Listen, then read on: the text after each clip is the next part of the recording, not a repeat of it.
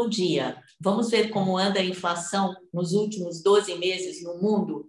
Brasil, quase 12%. Estados Unidos, 8,5%. Europa, 8%. A inflação, que parecia um fenômeno temporário que começou com a quebra da cadeia de suprimentos provocada pela pandemia em 2020 e se agravou em fevereiro desse ano com a invasão da Ucrânia pela Rússia, provocando uma alta no preço do petróleo e das commodities agrícolas, hoje demonstra uma certa resistência para arrefecer. Em sua última ata, o Fed, Banco Central norte-americano, menciona a dificuldade do controle de preços, mesmo com as consecutivas elevações de taxa de juros. Aqui no Brasil, o aperto monetário começou bem antes, mas a situação não é animadora. Os dois principais candidatos à presidência, o atual presidente Bolsonaro e o ex-presidente Lula, não demonstram muito comprometimento com o teto de gastos e com a austeridade fiscal. Para falar desse fenômeno que impacta as nossas vidas e os nossos investimentos, estamos aqui hoje numa edição especial do nosso Call de Investimentos com o ex-ministro da Economia, Maílson da Nóbrega. Maílson, nosso muito obrigada por estar aqui conosco hoje e comece respondendo a pergunta: inflação no Brasil e no mundo veio para ficar? Boa pergunta, Magda.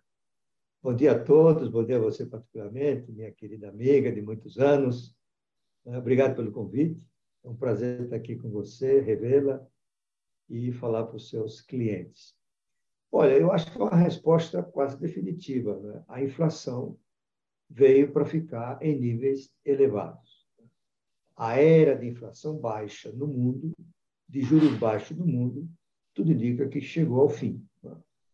É, isso se deve à questão, como você lembrou na nossa conversa antes de entrar no ar, ah, isso se deve a razões estruturais. No mundo, a mudança do paradigma da economia, economia global, ao lado de, do ressurgimento dos riscos geopolíticos, e no Brasil, o problema grave no campo fiscal. Né? No, no, mundo, é, é, é, um cenário desafiador, Magda, de longo prazo, sem contar o que está acontecendo no curto prazo, é, na condução da política monetária americana, a taxa de juros que você falou aí, desculpa, a taxa de inflação que você falou aí, esqueceu de mencionar que no Reino Unido chegou a dois dígitos, né? Verdade. Ah, Londres, onde nós moramos, vive agora a inflação de dois dígitos, 10,1% em 12 meses, terminado em julho. Né? Ah, do, do lado estrutural, básico, é a mudança do paradigma da economia mundial. Né? Ah, só para a gente recordar um pouco o passado, nós já vivemos isso, mudança de paradigma, no fim da Guerra Fria. O fim da Guerra Fria gerou a percepção de que o risco geopolítico tinha chegado ao fim. O risco de uma terceira guerra mundial não existia mais. O, o comunismo havia colapsado na União Soviética, a Rússia dava sinais de abraçar o capitalismo como regime econômico, economia de mercado, o Eltsin estava fazendo reforma nesse sentido. Né? Portanto, a percepção era, já que não tem risco político, nós podemos nos concentrar agora na eficiência, porque a segurança nos permite isso. Né? E, ao mesmo tempo, ah, isso coincidiu com a chegada da tecnologia digital, a internet e todos os aplicativos que a gente conhece, né? que permitiu a gestão de cadeias longas é, de suprimentos. E a China surgiu como um local adequado, porque a, a regra do jogo passou a ser procurar produzir onde for mais barato. Partes, peças, componentes e assim por diante. E a palavra da moda era offshoring, né? ou seja, além mar. Vamos produzir distante de onde a gente está. Né? E nós sabemos toda a consequência disso aí, né? uma uma desinflação forte originária da participação da China no comércio global, que foi intensificado com o ingresso, o ingresso do país na União, na, na Organização Mundial do Comércio, né? E essa é uma era de prosperidade que se chamou Great Moderation, né? Essa, esse período de pelo menos a, década, a primeira e segunda década do, do, do século atual. A, a, China é a grande beneficiária disso aí no campo social. 800 milhões de chineses deixaram a, a área da pobreza, isso é três quartos da queda da pobreza no mundo, e na, no, no mundo fora da Ásia, um período de baixíssima inflação. Nos Estados Unidos, isso foi amplificado pelo engajamento da, da, da rede do Walmart na importação de produtos da China. Né? A inflação estava tão baixa né, que começou a ter percepção de que havia um problema com a política monetária. Você estava se lembrando, o presidente do Fed, Grispan, ele falou assim, tem um conundrum aí, porque a gente aumenta a taxa de, básica de juros e a de longo prazo cai, né? que devia ser o contrário. Por que, que está acontecendo? Pouco a pouco foi se percebendo que era o efeito China né? na, na, na economia mundial. E isso permitiu aos bancos centrais combater a inflação ou cumprir metas de inflação com taxas de juros baixas, próximas de zero, porque a taxa estrutural de juros, aquela que permite manter ou cumprir meta de inflação e o aproveitamento máximo do potencial de crescimento do país, havia baixado. Né? Era possível, cabe repetir, combater a inflação com taxas de juros muito baixas. Certo? Ah, o que, que mudou agora? O que mudou foi o ressurgimento do risco político. Né? É, de outro lado, a pandemia girou a percepção de que certas cadeias mundiais de suprimentos estavam muito distantes, estavam em países que não são tão confiáveis. Né? E aí você viu o que aconteceu. Né? A cadeia mundial de suprimentos sofreu muito, houve uma paralisia da produção na China por causa da pandemia. Ah, isso começou a, a, a complicar o suprimento mundial de semicondutores. Você tem linhas de produção de empresas que operavam de Time começaram a paralisar. Né? Ah, logo depois veio um aumento da, da, demanda de consumo de bens finais, porque a pandemia, com o isolamento social, tinha gerado uma interrupção da utilização de serviços, sobretudo os serviços pessoais. Né? As, as famílias acumularam, acumularam poupança e começaram a, a, a, gastar essa poupança quando a coisa começou a desconcentrar. E a gente viu o que aconteceu. Né? o sistema de transporte não estava preparado para um aumento súbito é, do consumo de bens. Isso gerou congestionamento de, congestionamento de portos na Califórnia, você se lembra disso? E a, os fretes quintuplicaram é, de valor. Né? Isso tudo levou a um processo de rediscussão da cadeia mundial de suprimentos. Né? Será que a gente tem que depender, é, continuar dependendo de uma parte importante do suprimento de vacinas de uma região tão distante que pode ser é, é, afetada por algum acontecimento mundial, né? E será que a gente deve continuar com a dependência da Ásia, particularmente da China, para o suprimento de itens sensíveis do processo produtivo, como são os chips, né? E aí está havendo uma grande discussão no mundo, dentro das empresas, dentro dos governos e na área acadêmica. Ou seja, é hora de repensar. Então, surgiram três palavras novas em inglês: reshoring, nearshoring, friendshoring e mais uma outra para se chamar de globalization. Ou seja, não é que a, a, a globalização vai acabar, vai desglobalizar, mas ela vai ser mais lenta no seu crescimento, dos seus efeitos para a economia mundial. Né? Isso é um processo que deve acontecer a médio prazo, mas parece muito provável que ele vai acontecer. Né? você vai redefinir os locais de produção das suas redes, e tudo isso vai gerar mais custos. Em resumo, o mundo vai perder a eficiência que ganhou com, depois do fim da Guerra Mundial. Né? Então, nós vamos ter, em consequência disso tudo, preços mais altos. O iPhone, que passou a custar menos da metade do que custaria se fosse produzido inteiramente nos Estados Unidos, agora vai subir de preço. Né?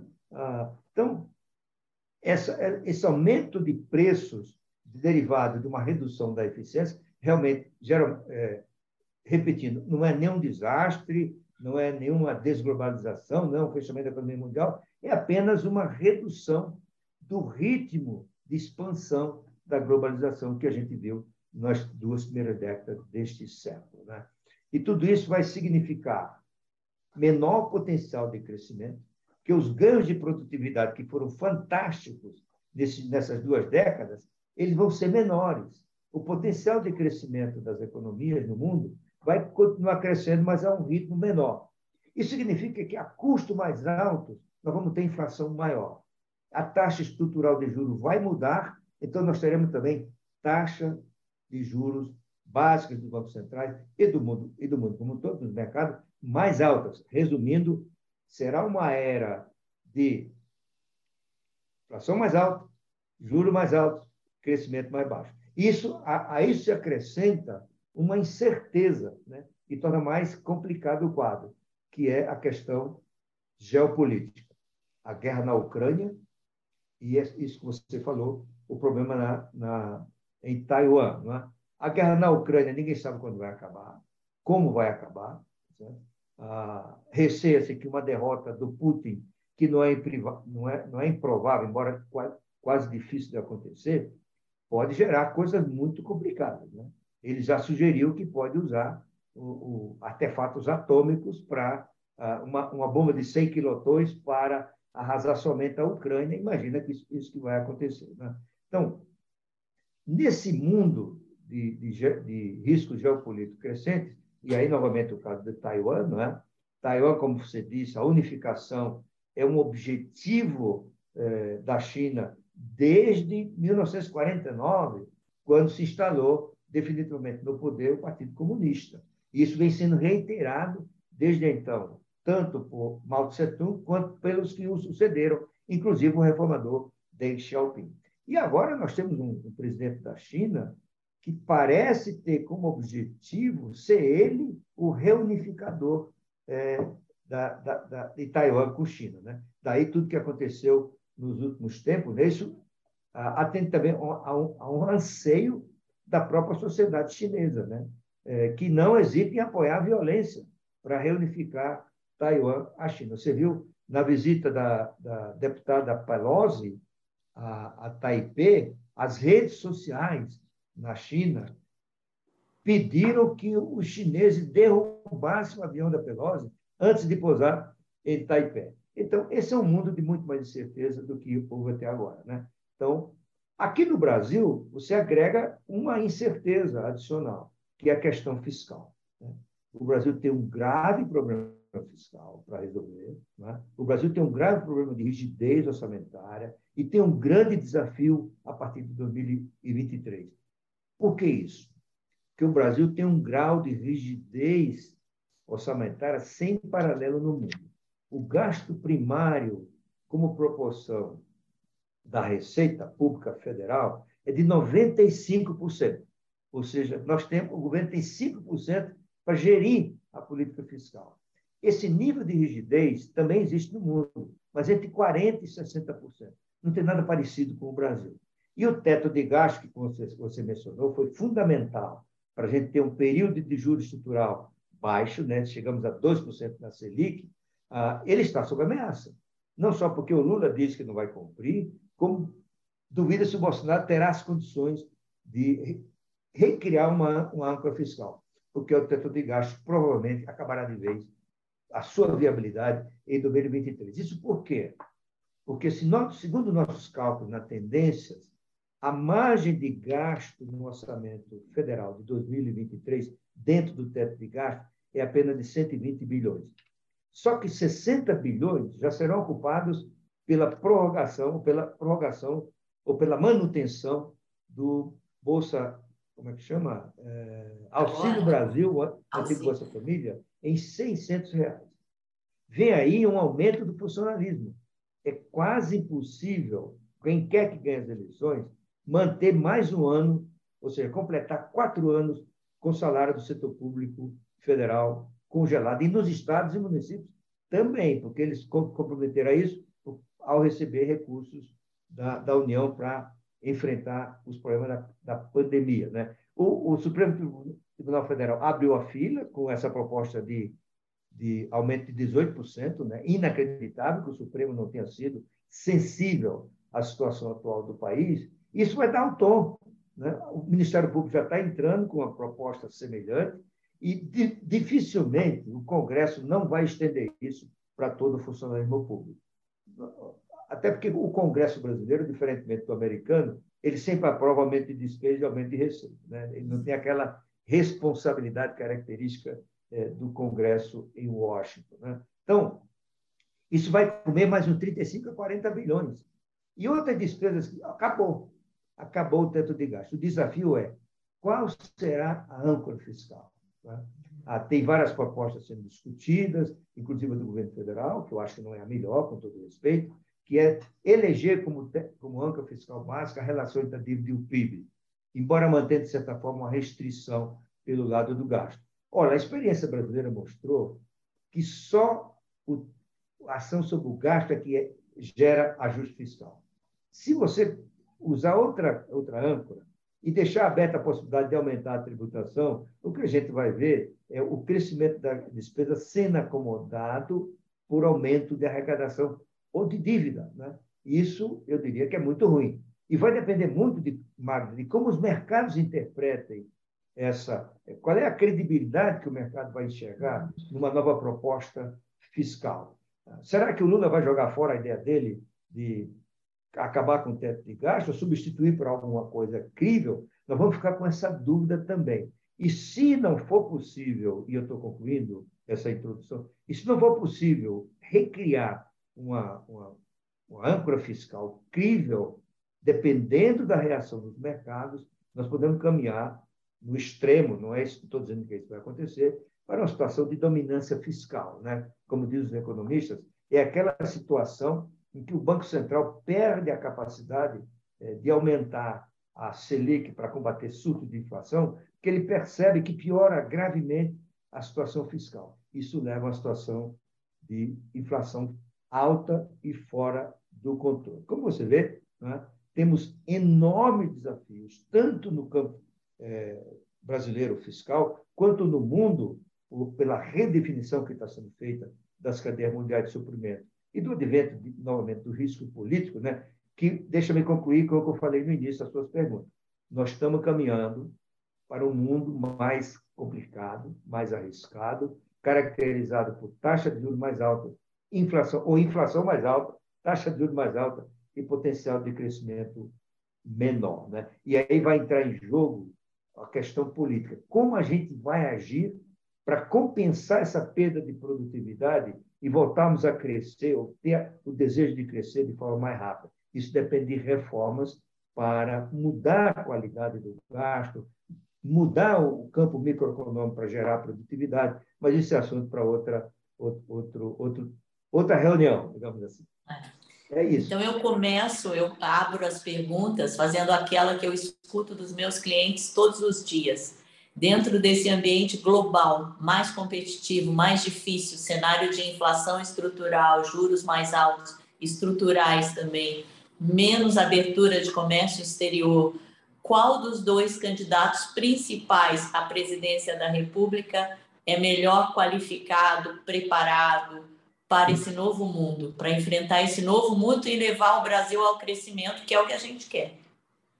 Olha, eu, eu sinto dizer que, na minha avaliação, nenhum dos dois está preparado para esse desafio. O Bolsonaro, por sua baixa capacidade de articulação política, de perceber o funcionamento das instituições, de entender como é que se.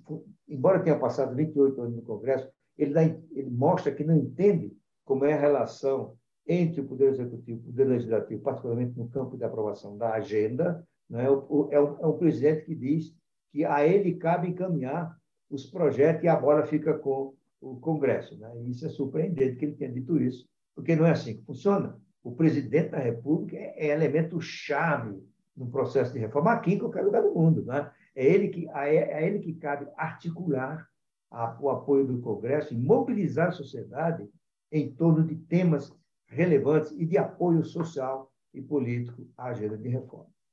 O Lula, ele está voltando a ter ideias esquisitas do, dos anos 60 do PT. vamos dizer, o PT não existia nos anos 60, mas era a visão da velha esquerda brasileira, intervencionista, isolacionista, é, nacionalista, um nacionalismo é, muito sem sentido. Né? E o Lula tem feito algumas declarações nesse sentido, que são assustadoras. Por exemplo, que vai acabar o teto de gasto. A declaração que ele fez a semana passada é que no governo dele, o Banco do Brasil vai reduzir o lucro né, para subsidiar a produção. É, é um equívoco gigantesco. Parece-me entender que o Banco do Brasil uma sociedade de economia mista, tem acionistas privados, e, a rigor, não faz mais nenhum sentido o Banco do Brasil continuar é, uma empresa estatal. Empresa estatal é para subir falha de mercado. O Brasil não tem falha de mercado no sistema bancário brasileiro, pelo contrário, nós temos um sistema financeiro, um sistema financeiro muito sólido, muito diversificado, muito sofisticado. Né? Então, mesmo assim, eu diria que, nesse momento, se fizer uma aposta de que o Lula está falando tudo isso para manter unida a sua base de apoiadores, que, se fosse eleito, ele adotaria a postura que adotou em 2002, 2003, quando ele jogou fora o programa do partido, do PT, que assustava até no nome, o título era Uma Ruptura Necessária. Né? E o Lula manteve a política econômica do governo Fernando Henrique, ampliou a meta de superávit primário, trouxe para a presidência do Banco Central um banqueiro, que a gente conhece, o nosso como amigo Meirelles, não é? Ah, aprovou uma equipe econômica para trabalhar com o ministro Palocci, composta de liberais, Joaquim Levi, Marcos Lisboa, não é? Ah, o, o, o secretário-geral do, do, Ministério da Fazenda, estou esquecendo o nome dele agora, né? foi, foi presidente da FEBRABAN até recentemente, Murilo Portugal, não é? Ah, aí, se, se for isso, isso se materializar, eu não hesito em dizer que o Lula é o melhor presidente para enfrentar esses problemas do que o Bolsonaro, porque o Lula teria, ah, não estou dizendo que vou votar no Lula nem no Bolsonaro, né? mas o, o Lula teria uma postura de presidente, de capacidade de articulação que o Bolsonaro demonstrou não ter. Certo. Eu, o Arnaldo Silva tem uma pergunta para você, Maílson. Arnaldo. É, oi, ministro. Prazer aqui estar tá, tá ouvindo tanta sabedoria. Obrigado. É, o, o, o, que eu, o que eu é, queria saber, o que eu tenho anotado, é, é nós temos um, um colchão de liquidez no Tesouro, né? De 1 trilhão e 300, em que isso ajudaria em conter todos esses pontos que a gente está falando, inflação, essas coisas todas. Isso, isso é, é eu acho que é uma, uma coisa positiva e, e, a gente não tinha esse patamar de, de colchão de liquidez há muito tempo. Eu queria entender como é que o, o ministro vê essa, essa positividade disso, nesse lado. Olha, Arnaldo, o colchão de liquidez existe para enfrentar momentos de incertezas, momentos de taxa de juros tão elevadas que o Banco Central ah, ou o Tesouro Nacional não aceita é, levar avante seus leilões, não aceita vender papéis. Né? Vamos dizer, o colchão de liquidez ele não pode ser utilizado para outra finalidade. E, nesse sentido, ele tem ah, função neutra, nenhuma na, no combate à inflação ele é apenas um seguro, digamos assim. E se esse seguro for utilizado para reduzir a liquidez e combater a inflação, ele gera outro problema, que a percepção do mercado vai ser a de que o, Tesouro não está preparado para momentos de dificuldade. Né? Ah, então, eu diria que esse colchão de liquidez ele é intocável é, se nós considerarmos qual é o objetivo dele. E, portanto, nós voltamos, voltamos ao ponto. O que é instrumental para a ação da política monetária é a, a taxa Selic e a ação que o Banco Central exerce sobre as expectativas dos agentes econômicos. E, Obrigado, bom, ministro. Obrigada. É, eu gostaria de saber, Gabriel, você que está aí na Europa, que é um continente que não via uma inflação como essa há, sei lá, décadas, não sei há quanto, desde a Segunda Guerra Mundial. Como é que a percepção, você como europeu suíço, tem dessa inflação? Vocês têm essa percepção, como o Maílson bem explicou e eu tenho lido, de que ela chegou para ficar, ela é estrutural, assim como a elevação de juros, ou que a guerra vai acabar daqui a pouquinho, o preço do gás e energia volta ao normal, o mundo volta ao normal. Como é que é a percepção vivendo aí? É, eu acho que o que o ministro Mailson falou está completamente certo. Eu acho que a gente pode até fazer que a, a imagem fique até um pouquinho mais escura do que ele falou. Porque o que a gente viu com a, a pandemia é que os países europeus e os Estados Unidos viraram brasileiros, de uma certa forma, no sentido que hoje não tem mais nenhum limite nos gastos do que os governos podem fazer. A pandemia mostrou que finalmente os governos podem gastar praticamente tudo que eles querem e que tenham, que não tenham dinheiro, que não tem importância, que o, o déficit da, do, do, do, orçamento pode ir a 6, 7, 8% do PIB sem problemas nenhum. Isso foi essa impressão que foi dada aqui na, na Europa e Estados Unidos, que finalmente você teria esse free lunch, né, em que você pode gastar dinheiro como se não tivesse nenhum limite. E o que nós estamos vendo agora simplesmente é esse limite. Essa inflação é também a consequência desses gastos que vieram por causa da pandemia e que, de repente, fizeram que estamos como no Brasil, que finalmente muita responsabilidade fiscal desse ponto de vista. E o que está hoje complicando a coisa também é que nós estamos, além de todos esses fenômenos que foram explicados pelo ministro, nós estamos aqui também chegando nos Estados Unidos e na Europa com uma redução da mão de obra disponível. Nós estamos acabando esse baby boom que veio depois da Segunda Guerra Mundial. Nós vamos ter uma redução da, do número de, de, de, de, pessoas que podem trabalhar e essa redução está hoje pondo uma pressão em cima dos pedidos de salários de todo mundo, né? E começamos agora uma briga que está sendo é, uma coisa clássica em quem saber quem vai pagar essa inflação, quanto vai ser influência em cima dos salários e quanto vai ser em cima dos lucros das empresas, né? O ministro falou, por exemplo, a certo momento do, do, dos iPhones, a gente sabe que a margem da, da Apple em cima desses iPhones é muito alta, né?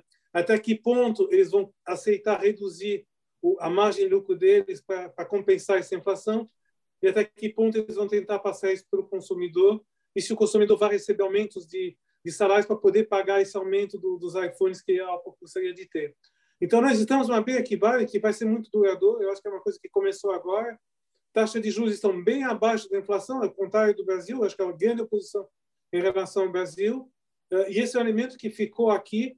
Eh, hoje não há nenhum apetite, a gente vê isso também, que é um efeito da, eh, de, de tudo que aconteceu nos últimos anos, de qualquer aperto de cintura do ponto de vista econômico aqui, a pressão que o Trump exerce na, nos Estados Unidos, que os populistas exercem aqui na Europa é muito grande e vai ser muito complicado você pôr a casa em ordem aqui eu acho que também estamos com a inflação que vai, que é estrutural, que vai, que vai continuando uh, e que vai ser dificilmente você poder uh, mantê-las, a não ser que nós fôssemos entrando, como sempre é o caso, numa forte recessão, que por enquanto não se vê, mas que nunca é impossível a um certo momento, né?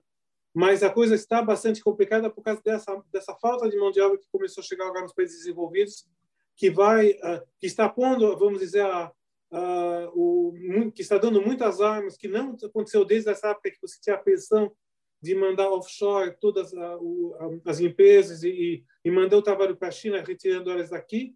A necessidade política, como ele foi, como ele foi falado, mais essa falta de mão de obra, vai, vai ter uma pressão bastante alta para o aumento dos custos salariais aqui e, logicamente, em cima da inflação também. Né?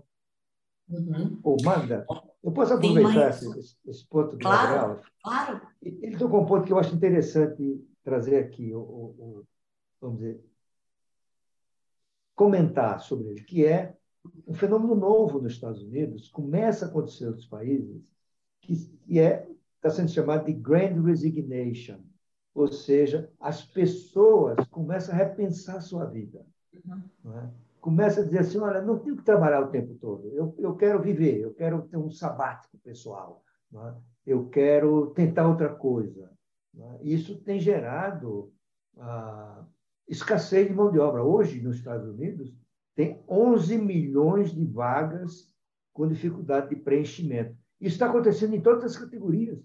Nós vemos até em garçons em Nova York é, pedindo demissão, é, é demissão voluntária. Né? Vocês se lembra, no começo do ano em Nova York, os restaurantes estavam com problema de achar é, garçons, né? Para servir Europa os clientes. também. E isso é um fator que vai impactar a taxa de juros. E, de certa forma, vai tornar o mercado de trabalho mais apertado. Mercado de trabalho mais apertado significa inflação mais, mais alta. inflação, sem dúvida, concordo. E, aliás, só para um adendo, existe também a quiet resignation, que o brasileiro sempre foi mestre nela, que é você não pede demissão, mas você finge que trabalha e o empregador finge que paga. Fica todo mundo é. feliz. Eles agora é descobriram essa também, a é quiet resignation. Então, Magda, quanto tempo a gente. Eu posso fazer uma outra, um outro, pode, deve. Um ponto? Que é deve. o seguinte: tudo que a gente falou aqui, que é, é uma realidade que começa a se impor, né? e chamar a atenção do governo, das universidades, das empresas, assim por diante, né? ela não significa que o mundo inteiro vai passar por uma depressão. Né? Todo esse processo significa um ritmo de crescimento menor. Né? Aqui no Brasil, aumenta o desafio de fazer, por exemplo, a reforma tributária, que tem implicação muito profunda na produtividade das empresas e no potencial de crescimento. Né? Tampouco é preciso pensar, é, imaginar né, como muita gente tem feito no Brasil, que a eventual eleição de um candidato de esquerda nos levará a nos transformar numa Argentina, numa Venezuela. Não há o menor risco, muitos anos na frente, do Brasil passar por uma situação como a da Argentina. A Argentina é um processo lamentável né, de declínio que começa lá no final dos anos 40 com o Perón e, com, e continua até hoje. Né? A, a Argentina, como a gente sabe, ela era a quinta economia do mundo nos anos 20. O mercado de, de filmes americanos em Buenos Aires era o segundo do mundo. Ah, o primeiro era Londres. Né? Ah, Buenos Aires teve metrô em 1908. O Argentina, hoje, é a economia número 76 em renda per capita do mundo. Tem um chão muito grande para a gente errar para chegar lá.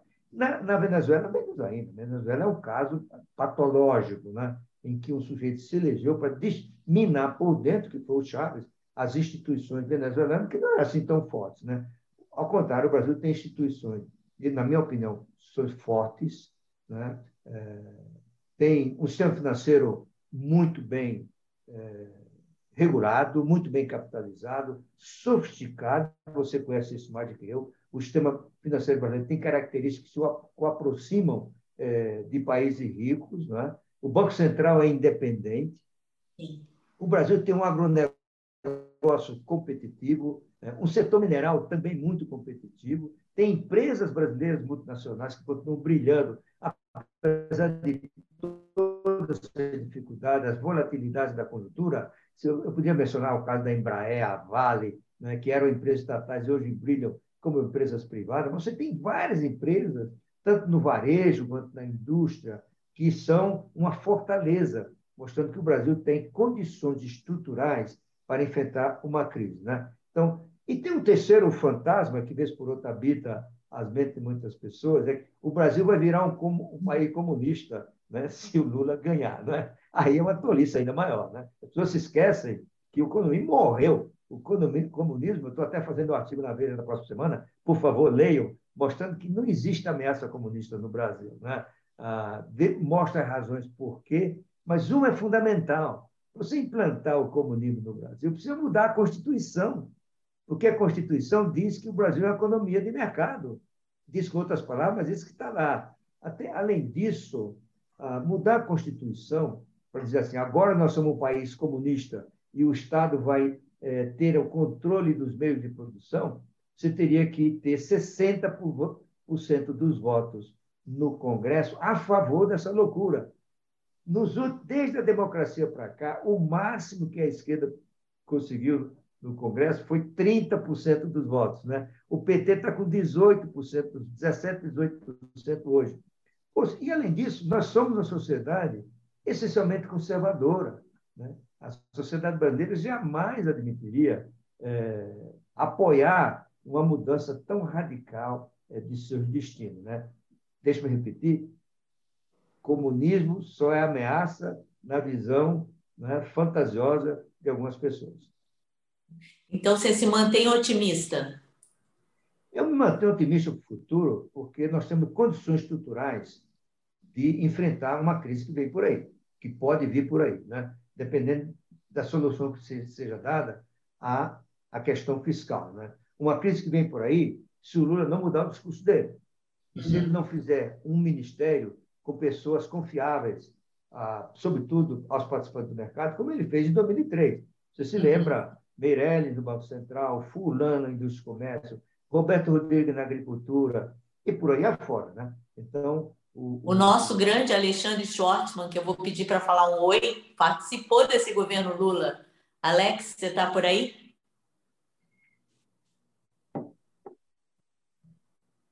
Alex está aí?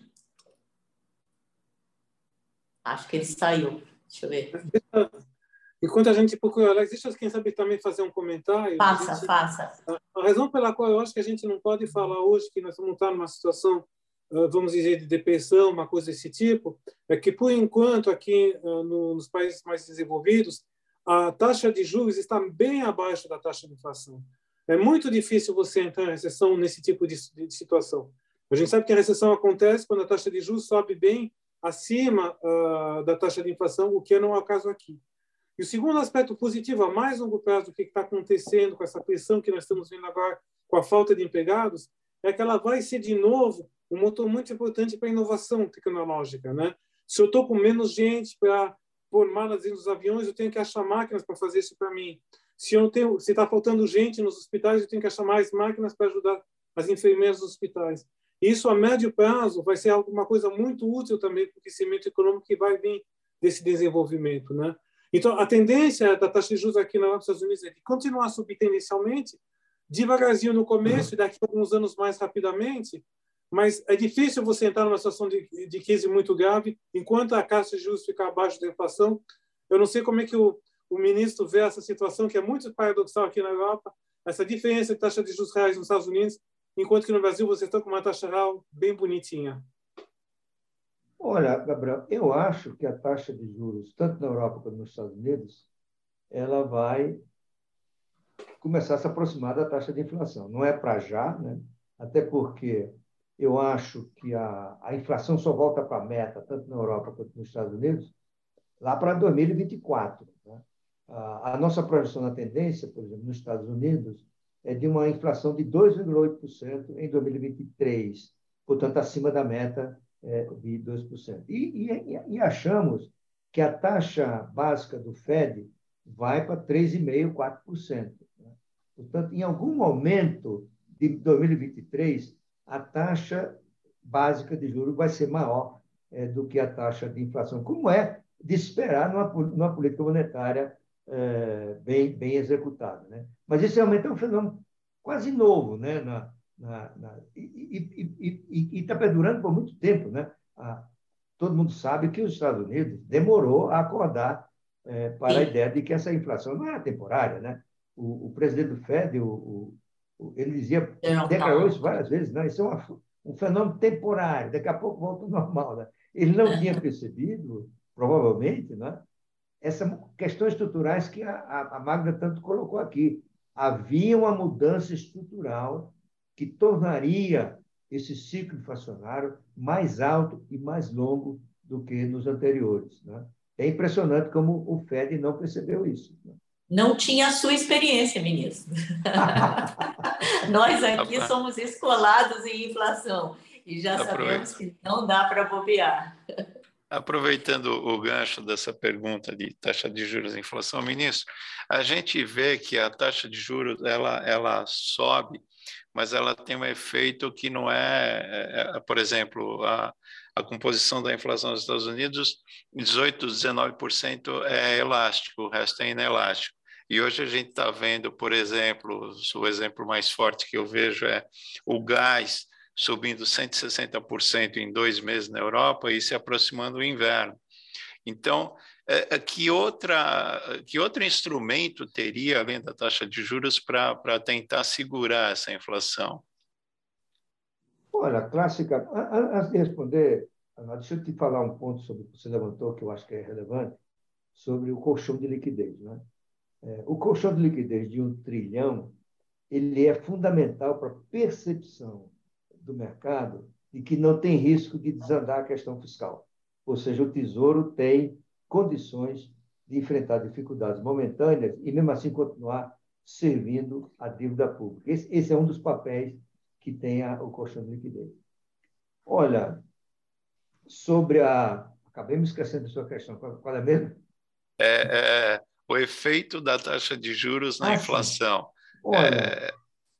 não, eu, só há dois instrumentos básicos para combater a inflação. É, é, é a taxa de juros, né? Ah, com variações que houve dos anos 90 para cá, que é o, surgimento das metas de inflação, né? Os bancos centrais foram abandonando as metas monetárias, né? a, a, a base monetária como, base, como, como meta a ser atingida e, e passou-se a trabalhar em, em metas para a inflação, em que o Banco Central tem um papel de ação sobre as expectativas da lei de utilização de sua taxa básica. Né? E o outro é o lado fiscal. Né? O que nós estamos vendo hoje, eh, por exemplo, nos Estados Unidos e no Brasil, sobretudo, né, é a política monetária indo para um lado e a política fiscal indo para o outro. Né? Você teve nos Estados Unidos a aprovação de 6 trilhões de dólares né, de, de programas desde o governo Trump é, para cá, e agora um de 350 bilhões de dólares para é, estimular a produção doméstica de semicondutores nos Estados Unidos. Né? Então, todo mundo falava, olha, esse gasto um dia vai bater na inflação. Né? Então, eu acho que hoje né, o, o, Banco Central americano ele está sozinho também, como o brasileiro, no combate à inflação. Não tem outro instrumento né, uhum. que, se, que não seja o fiscal e o monetário. Claro, tem outros instrumentos que se discutem nos anos 60, a questão das expectativas, o conflito distributivo, enfim, a esquerda abraçou algumas ideias desse tipo, que todo mundo terminou convergindo, olha, vamos acabar com a festa. O que combate a inflação para valer é taxa de juros e austeridade fiscal. Né? A não ser situações como de hiperinflação, como foi no Brasil, você teve que inventar é, um novo é, instrumento, que foi como se livrar, um mecanismo para se livrar da inércia inflacionária. Né? Que o primeiro foi o congelamento, que não deu certo, embora tentado cinco vezes, e o segundo, a genialidade né, da, da URV, né, baseada em paper produzido por dois geniais economistas brasileiros, que são o Peça Arida e o André Lara Rezende. Fora disso, acabou a, acabou a inércia, ou reduziu-se a inércia inflacionária, agora é taxa de juros e austeridade fiscal. E a última pergunta, que é uma pergunta que também eu acabo fazendo sempre a mim mesma: o dólar forte no mundo veio para ficar? É estrutural? Porque veja o caso do Brasil maior taxa de juros reais do mundo, exportando commodities e vendendo com isso, entrando dólares na economia. E a cotação do dólar quase não se mexe. Fica acima dos 5 e longe daquilo que o ministro Paulo Guedes diz que era o ideal, 3,80, 3. Ou seja, esse dólar ele é estrutural forte no mundo todo? Eu acho que sim. Né? a menos que você inclua no seu, cenário, no seu cenário que a China vai caminhar para ser a maior economia do mundo em 2030, que o Ian vai se tornar é, um ativo de reserva, né? A economia americana vai continuar com sua pujança, crescendo mais ou menos. Né? A China ainda é incógnita. Será que a China é, não tem um encontro marcado com a grande crise? Né? Será que a China não tem um encontro marcado com a perda de confiança da sociedade é, nos líderes do país. É? Como a gente sabe, a, a, a sociedade chinesa, por razões históricas, culturais, etc., ela tem aceitado o, o, o regime autoritário porque ela está sendo beneficiada por aumento de bem-estar. Né? 800 milhões de chineses, como eu falei aqui, saíram da pobreza. No dia que essa expectativa mudar e que a, a, o governo não for capaz de, de deliver é? a, o crescimento alto, nós podemos ter um problema grave na China. É? A China ainda não, não, não, não sabe como resolver a questão de produtividade do trabalho, porque no, no, do início da abertura do Deng Xiaoping, sobretudo a partir do século XXI, é? a China se beneficiou de uma grande migração campo-cidade, ah, os estudos mostram que o trabalhador que sai do campo na China para trabalhar nas fábricas, ele tem, ele aumenta a produtividade de três a quatro vezes. Né? Só que até agora Isso era para colocar a pessoa na linha de montagem. A partir de agora, você vai ter, vai ter que lidar com salário mais alto e o, o trabalhador que está vindo do campo ele tem que ter maior capacidade eh, de raciocínio abstrato. O que se exige dele no mercado de trabalho é mais do que se exigia até agora. E alguns estudos recentes estão mostrando que a China não cuidou bem é, da educação nesse, na zona rural, né? que é onde vai vir o, continuar vindo o exército em reserva. A China cuidou bem da formação é, de classe média e de, e de, e de escalões mais altos da, da sociedade, com, inclusive com 450 mil chineses fazendo pós-graduação no exterior. Né? Então, isso é uma incógnita ainda sobre a China. Aqui no Brasil, se você pensar o dólar aqui no Brasil, eu acho que nos próximos anos, dificilmente, nós vamos ter dólar barato aqui no Brasil. Né? Até recentemente, a gente falava na tendência, a gente falava isso, mas era um, uma coisa razoavelmente consensual, de que a taxa estrutural de câmbio no Brasil devia andar por volta de R$ 4,50. Né? Eu, eu acho que vai ficando cada vez mais claro que dificilmente a gente vai chegar para isso tão cedo, né? Sobretudo se o governo Lula, se ganhar, como sinaliza as pesquisas até agora, não corresponder à expectativa de caminhada para o centro e de formação de um governo de gente confiável e competente, não é? e não tiver uma saída para a questão fiscal. Então, a questão fiscal não resolvida significa risco de dominância fiscal, risco de inflação sem controle e, portanto, riscos associados a incertezas no campo macroeconômico, que se traduz no campo cambial em taxa de câmbio mais alta. Portanto, eu Excelente. também diria, o, o, o Magna, que câmbio a cinco reais é, ou acima disso, provavelmente tem para ficar. Talvez a gente tenha, no começo do governo Lula, se ele, se ele ganhar e se corresponder à expectativa que eu tenho reaçado aqui, no primeiro momento vai ser de euforia, meu ver. Né? É exatamente o que aconteceu em, em, em, no início de 2003, né? Se lembra? Desculpa que eu estou falando muito aí sobre isso. Eu lembro que o dólar tinha disparado e voltou. Se lembra? O dólar foi para 4 em outubro Sim. e o Lula começou com um pouco acima de 3. Né? Eu acho que esse fenômeno pode acontecer novamente, mas ele tende a ser temporário, porque uhum. vai ficar claro que o mundo, o Brasil que o Lula vai encontrar em 2003, se ele ganhar, é muito diferente do que ele encontrou em 2003. 2023 é diferente de 2003. Ele encontrou contas públicas arrumadas, balanço de pagamento em ordem, potencial de crescimento elevado, a herança bendita do Fernando Henrique, que ele chamou de herança maldita, né? ele agora pode receber a verdadeira herança maldita. Né? E quando isso ficar claro, qual vai ser a reação do Lula quando o país não crescer quanto, tanto quanto ele está sinalizando? Quem ele vai ouvir? Ele vai ouvir um tipo Marcos Lisboa, um tipo Alexandre Schwartzman, ou um tipo daqueles caras de algumas universidades que estão ainda nos anos 60 eh, e são partidários de maior intervenção na economia, a ideia de que não tem restrição fiscal. Quem ele vai ouvir?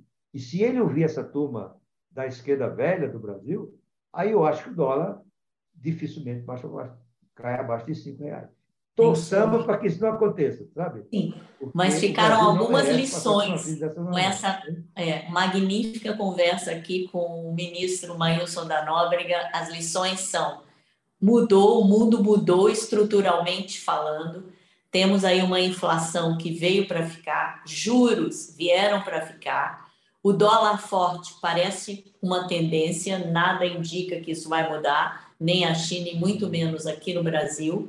Então, nós continuaremos fazendo isso, surfando o universo dos juros altos aqui no Brasil e lá fora, escolhendo cuidadosamente quais os setores onde nós vamos investir na parte de mercados acionários. Lembrando que o Gabriel falou, a tecnologia vai tomar mais e mais conta desse mercado de trabalho que está sobrecarregado e que precisa ser substituído pela tecnologia. E, claro, vamos movimentando dessa forma. E aqui eu deixo meu agradecimento a Maílson. Muito obrigada. Maravilhosa essa conversa com você. E vamos torcer e vamos pegar um pouquinho do seu otimismo para achar que nada vai mudar e que as instituições continuarão fortes e nos protegendo. Obrigada, Maílson.